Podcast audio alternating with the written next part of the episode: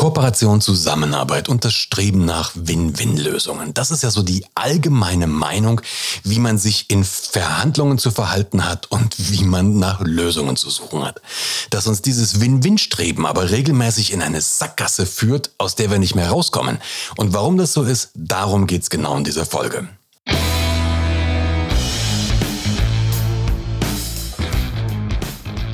Guten Tag, meine Damen und Herren, hier spricht die äh, Kapitän. Herzlich willkommen zu Remove Before Flight, deinem Podcast, dem CEO-Podcast, der natürlich nicht nur für CEOs ist, sondern für alle Menschen, die sich für Themen wie Verantwortung, wie Führung, wie Management, aber auch Kommunikation und Psychologie interessieren. Ja, dieses Win-Win, diese Kooperation, wir wachsen ja oder wir sind aufgewachsen, wir sind konditioniert mit Begriffen wie Kooperation, Gemeinsamkeiten, partnerschaftlicher Führungsstil, gemeinsam nach Lösungen zu suchen, äh, die, die Summe der Einzelteile, also irgendwie das, die, das, das, das Gemeinsame ist größer als die Summe der Einzelteile, irgendwie sowas. Teamarbeit. Das sind ja alles so Schlagworte, die uns immer wieder, die wir konditioniert worden sind, die uns nahegebracht worden sind, mit dem, mit der Meinung, so soll es sein und genau so funktioniert es. Der Knackpunkt ist, dieses ganze Win-Win-Thema, diese ganze Kooperation, diese gemeinsamen Lösungen, die angeblich besser seien, als das äh, konfrontativ und auf seinen eigenen Vorteil zu äh, bedacht zu sein, das ist am Ende des Tages westliche Lesart. Das ist eine Variante. Aber schauen wir uns mal so nacheinander an. Wo geht das Ganze darauf zurück? Das Ganze, diese Kooperation miteinander, das geht mehr oder weniger zurück auf ein Buch. Dieses eine Buch heißt im Deutschen das Harvard-Konzept, im Englischen heißt Getting to Yes. Ich habe jetzt ein bisschen übertrieben. Das geht natürlich nicht nur darauf zurück, das geht auf ein paar andere Sachen auch noch zurück. Welche, welche Ursache hat das oder welche, welchen Hintergrund hat das Harvard-Konzept? Man hat eine Untersuchung gemacht, Fischer und Uri waren das. Wie gesagt, das Buch Harvard-Konzept ist wirklich cool. Wenn du es noch nicht gelesen hast, besorgst dir mal, lies mal rein. Das Buch ist wirklich cool und es geht darauf zurück auf eine Untersuchung, die man gemacht hat, eben an der Harvard University, deswegen heißt das Ding Harvard-Konzept. Und da hat man sich den, das, den Ausgang von verschiedenen Verhandlungssituationen angeschaut. Man hat gesagt, in der Verhandlungssituation kann es ja sein, dass irgendwie, jo, be beide gewinnen, alle verlieren oder einer gewinnt, einer verliert. Und man hat versucht rauszubekommen, was sind die Ursachen? Was sind die Ursachen, dass ich oder was muss ich tun, damit ich idealerweise in der Verhandlung gewinne? Und man hat sehr, sehr viele Verhandlungen untersucht, sehr, sehr viele Gespräche untersucht und das waren wirklich, ich glaube sogar einige Tausende. Das waren wirklich vom Gebrauchtwagenkauf ähm, bis hin zur, zur, zur multinationalen Friedensverhandlungen waren das zig Verhandlungen, die man sich angeschaut hat. Und man hat festgestellt, theoretisch ist man herangegangen, okay, es gibt einer, der gewinnt, einer, der verliert und wir würden gerne auf der Seite der Gewinner sein. Jetzt hat man aber festgestellt, dass es in diesen ganzen Verhandlungen nur relativ wenige gab, wo alle Beteiligten mit dem Ergebnis zufrieden waren. Das war jetzt nicht, das ist nicht überraschend, das ist ja logisch. Ähm, man kann ja sagen, alle sind zufrieden, einer ist zufrieden, einer ist unzufrieden. Alle sind unzufrieden. Verblüffenderweise war das so, dass bei der überwiegenden Mehrzahl alle unzufrieden waren. Und das ist doch beknackt. Also wenn es wenigstens so wäre, dass einer zufrieden, einer unzufrieden, hätte man sagen können, okay, aber es waren alle unzufrieden. Und das waren, ja, in der Mehrheit waren alle unzufrieden. Da hat man versucht herauszubekommen, woran das liegt. Und so ist dieses Harvard-Konzept entstanden. Und man hat ein paar Dinge abgeleitet, die man eben machen kann, dass tendenziell alle Leute zufrieden sind. Und aus dieser Geschichte heraus ist das Harvard-Konzept entstanden. Und ist diese Philosophie entstanden, nach den Win-Win-Lösungen zu suchen. Und das macht auch Sinn. Das macht auch Sinn, dass man darüber nachschaut, was sind die Punkte, dass man sich über Positionen und dass man sich über Interessen und nicht über Positionen unterhält. Also Position ist das, was ich fordere, der Interesse ist das, was dahinter steckt. Es macht Sinn, dass man sich da, dass man die Person vom Problem trennt. Auch das macht Sinn. Es macht Sinn, dass man nach Gemeinsamkeiten sucht oder nach gemeinsamen Lösungen, die allen nutzen oder Lösungen, die allen nutzen. Es macht auch Sinn, dass man objektive Kriterien ermittelt, mit denen das Verhandlungsergebnis bewertet werden kann. Macht alles Sinn. Und es führt in sehr, sehr vielen Fällen auch wirklich dazu, dass man äh, eine gute Lösung findet. Komma aber. Das Ganze funktioniert nur, Win-Win funktioniert nur so lange, wie alle Beteiligten an einer Win-Win-Lösung Interesse haben. Das Ganze funktioniert nur so lange, wie alle Beteiligten bereit sind, sich auf Kooperation einzulassen. Scheitern tut das Ganze, wenn jemand kommt, dem's wurscht ist, dem's vollkommen egal ist, wie zum Beispiel aktuell Wladimir Putin. Dem ist es einfach wurscht. Der gibt einen Senf auf Kooperation, Kommunikation und Gemeinsamkeit. Der Typ hat kein Harmoniestreben. Die meisten von uns haben dieses Streben nach Harmonie. Harmonie. Wladimir Putin offensichtlich wurscht. Der sucht nicht nach einem Konsens. Der sucht auch nicht nach einer friedlichen Lösung. Der hat ein ganz klares Ziel und das will er erreichen. Und jetzt fliegen wir mit Win-Win auf die Fresse. Wir fliegen mit Win-Win auf die Fresse, weil die Basis davon ist, dass wir Friedensangebote machen, dass wir auf den anderen zugehen, dass wir, dass wir Kompromissvorschläge machen. Wenn der andere diese ganzen Kompromissvorschläge aber als Schwäche auslegt, aus, auslegt und die einfach schnappt und uns dann verhungern lässt, dann sind wir damit aufgeschmissen, dann nutzt uns das gar nichts mehr. Blöderweise haben die meisten von uns das Alternativverhandeln verlernt. Und da haben wir einen Knackpunkt.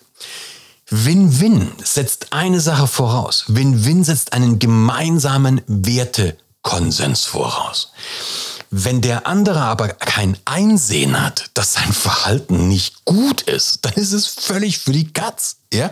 Du kannst dich nicht hinstellen und Wladimir Putin sagen, Wladimir, du musst doch einsehen, dass das nicht gut ist, was du da gerade machst. Ja, das ist doch schlimm für die Menschen. Das funktioniert so nicht. Das läuft nicht dass der, der, äh, der andere müsste ein Einsehen haben, dass sein Verhalten falsch ist. Hat er aber nicht. Und warum hat er es nicht? Ganz einfach, weil er damit durchkommt.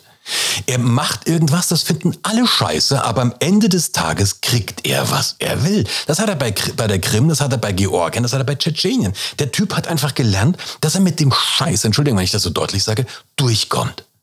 Ja? Und warum sollte der dann was ändern? Mich erinnert das an einen Teilnehmer, den ich vor vielen, vielen, vielen, vielen Jahren mal in einem Training hatte. Als ich angefangen habe als Trainer vor inzwischen, ja, leider Gottes, fast 30 Jahren, da hatte ich einen Teilnehmer, da hatte ich so Seminare gemacht, unter anderem auch für, für Jugendliche, die sich schwer tun auf dem, auf dem Arbeitsmarkt, auf dem ersten Arbeitsmarkt, um diese zu integrieren. Und da hatte ich einen Teilnehmer, der hieß Alexander. Und der Alexander kam irgendwann mal an mit wirklich völlig neuen Turnschuhen und irgendwie ein komplettes neues Outfit. Und irgendwie, ja, es ging so, wo hast du die her und wie kam es dazu? Und er sagte, ja, habe ich gestern geklaut. und ich natürlich, ich bin ja Sozialpädagoge. Ich habe dem gesagt, du kannst doch das nicht einfach klauen, das ist doch Asche, was, was, was machst du hier? Und da schaut der Typ mich völlig irritiert an. Also der, ich habe zu ihm gesagt, ich wollte dem jetzt irgendwie so mal an seine Moral appellieren, das ist doch klar und dass das doch nicht okay ist. Und er schaut mich völlig irritiert an. Der hat also überhaupt nicht verstanden, was ich jetzt eigentlich gerade von ihm will. Und er hat gesagt, wieso soll ich das nicht klauen? Er sagt, ey, Alexander, du kannst doch nicht klauen, das ist erstens illegal.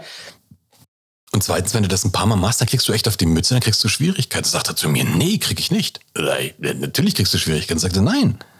Der sagt, wenn ich, wenn ich beim Clown erwischt werde, dann nehmen die mich schlimmstenfalls mit auf die Polizei, reden mir ein bisschen ins Gewissen und nach einer Viertelstunde lassen die mich wieder laufen. Und er sagte noch was und wisst ihr was? Oder wissen Sie was, Herr Brandl? Ich kann, ich kann das, was ich geklaut habe, sogar behalten.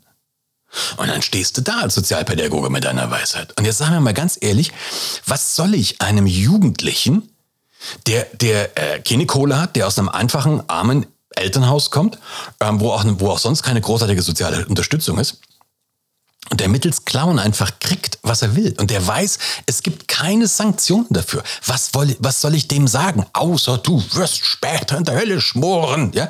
Das ist ein Krampf, der hat keine Sanktionen. Und deswegen wird er sein Verhalten nicht ändern.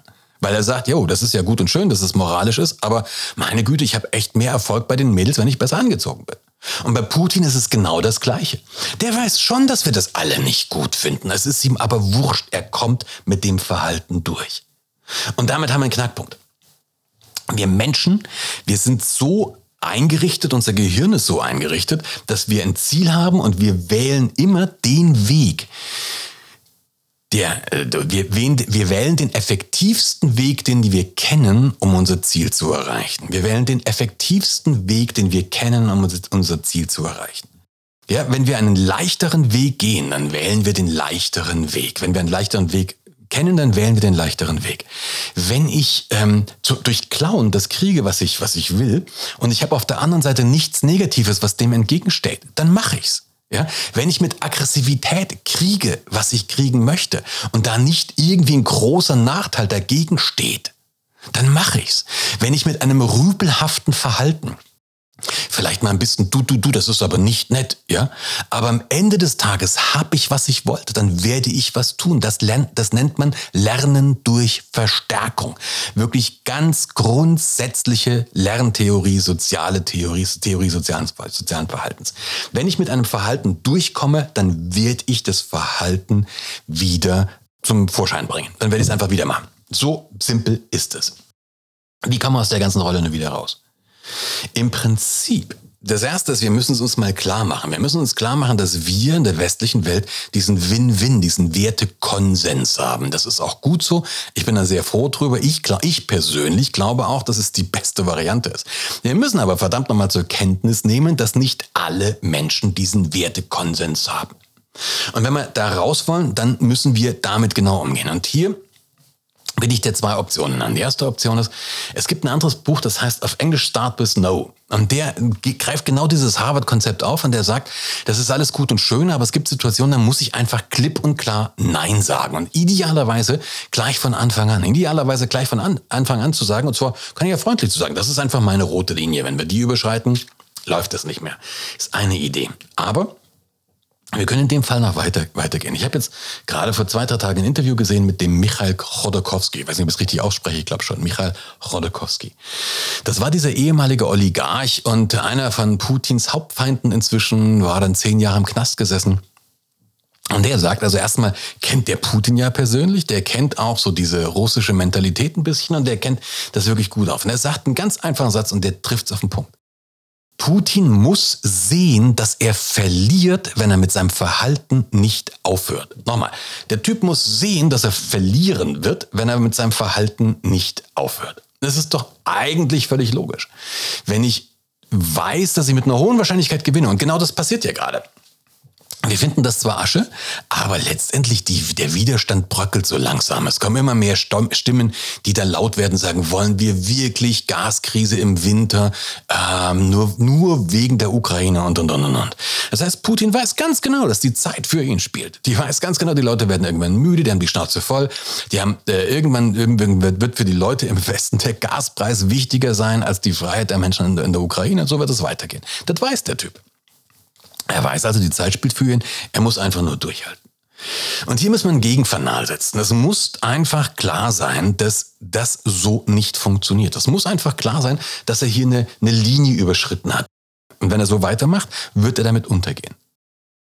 In den Trainings, die ich gegeben habe, habe ich häufig ein, ein, ein, eine Übung angewendet. Die habe ich persönlich gelernt von meinem Kollegen Dieter Rösner. Dieter, wenn du das hörst, vielen Dank dafür. Diese Übung ist wirklich sensationell. Ich, ich wende die immer noch gerne an. Das ist das XY-Spiel. Vereinfacht gesprochen ist das eine Geschichte, die geht zurück auf das Prisoners Dilemma die Leute, du hast einfach zwei Gruppen, die müssen gegeneinander antreten, die müssen was tun. Und das Ziel ist natürlich, dass die rausfinden, dass sie, dass sie das Ziel nur, dass sie ihr Gruppenziel nur erreichen, indem sie miteinander kooperieren. Die können schnelle Gewinne haben auf Kosten des anderen, die können kleine Gewinne haben, wenn sie miteinander kooperieren. Also mehr, der Quick Win ist größer, aber nicht nachhaltig. Und der kleine Gewinn ist nachhaltig, dafür aber halt kleiner, ne? wie der Name schon sagt. Und jetzt geht es darum, Entscheidungen zu treffen. Und du kannst eine Entscheidung für Kooperation treffen, du kannst aber auch dem anderen hinten, hinten treten, gegen das Schienbein treten. Häufig ist es jetzt so, die Leute, die eine Partei tritt der anderen ins, ins Schienbein, ja, ähm, hat einen Quick Win und dann sagen die anderen, ja, aber es, es, es muss denn doch klar sein, ähm, dass nur Kooperation das eigentlich das andere besser wäre und äh, aber das sehen die schon so, also komm, wir gehen nochmal auf die zu und genau das ist der Fehler. Wenn das, das, das Format muss so sein, du vertraust jemandem, gibst einen Vertrauensvorschuss, wenn dieses Vertrauen aber missbraucht wird, dann sofort eine Sanktion, dann sofort wirklich einen Gegenpol dagegen halten. Dann aber wieder ein Vertrauensvorschuss. Ja? Wenn der dann bestätigt wird, wenn der, wenn der ernst genommen wird, wenn der, wenn der mit gut umgegangen wird, super, dann weiter mit Vertrauen. Wenn das Vertrauen wieder missbraucht wird, sofort eine Sanktion. Es muss einfach klar sein, dass man mit Vertrauensvor, äh, Vertrauens ähm, dass man sich damit keinen dauerhaften Vorschuss, äh, keinen dauerhaften Vorteil erreichen kann. Es muss klar sein, wenn Vertrauen missbraucht wird, sofort eins auf die Mütze. In der Ukraine, mir fällt im Moment keine bessere Lösung ein. Ich bin ein bisschen provokativ. Mir fällt im Moment keine Lösung ein. Die westliche Welt muss im Moment massivst Stellung beziehen für die, für die Ukraine. Es muss einfach vollkommen klar sein, dass die Unterstützung für die Ukraine im Moment so stark ist, dass die russische Armee keine Chance hat, diesen Konflikt militärisch zu gewinnen. Das muss einfach völlig klar sein. Je schneller das klar ist und je schneller das klar gemacht wird, umso schneller haben wirklich die armen Schweine von russischen Soldaten eine Chance, wieder nach Hause zu kommen und diesen Krieg zu überleben. Das muss eindeutig klar gemacht. Warum muss es so deutlich klar gemacht werden? Weil wir einfach die westliche Welt vorher Jahrzehnte gepennt haben. Wir haben bei der Krim nichts gemacht, wir haben bei Georgien nichts gemacht, bei Tschetschenien nichts gemacht. Dafür muss es jetzt halt stärker gemacht werden. Es gibt noch eine andere Linie, die muss ich dir, geht auch in diese Richtung, kommt aus der Psychotherapie, kommt direkt sogar aus der Suchttherapie. Die nennt sich konfrontative Konfrontation. Konfrontativ, äh, nee, konstruktive Konfrontation. Konfrontative Konfrontation ist doppelt gemacht. Konstruktive Konfrontation. Das bedeutet, dass ich jemanden massiv mit einem Fehlverhalten äh, konfrontiere. Das heißt, wenn du das machst, fliegst du raus oder wenn du das machst, kommst du hier nicht mehr rein oder ich sperre dein Konto oder was. Und gleichzeitig mache ich ein Hilfsangebot. Wo ich dann sage, okay, aber wenn du das und das machst, ja, dann kriegst du von mir das und das. Also ich konfrontiere knallhart mit den negativen Konsequenzen. Ich strecke aber gleichzeitig auch die Hand aus, ähm, wo du sagst, okay, wenn du dich an die Regeln hältst, dann darfst du wieder mit am Tisch sitzen. Es braucht ganz klare Regeln, es braucht ganz klare, spürbare Sanktionen, wenn diese Grenzen, wenn diese Regeln, ähm, wenn gegen diese Regeln verstoßen wird, wenn diese Grenzen überschritten werden. Genau darum geht es. Und wenn wir das schaffen, dann haben wir auch eine Chance, wieder zurück zu Win-Win zu kommen.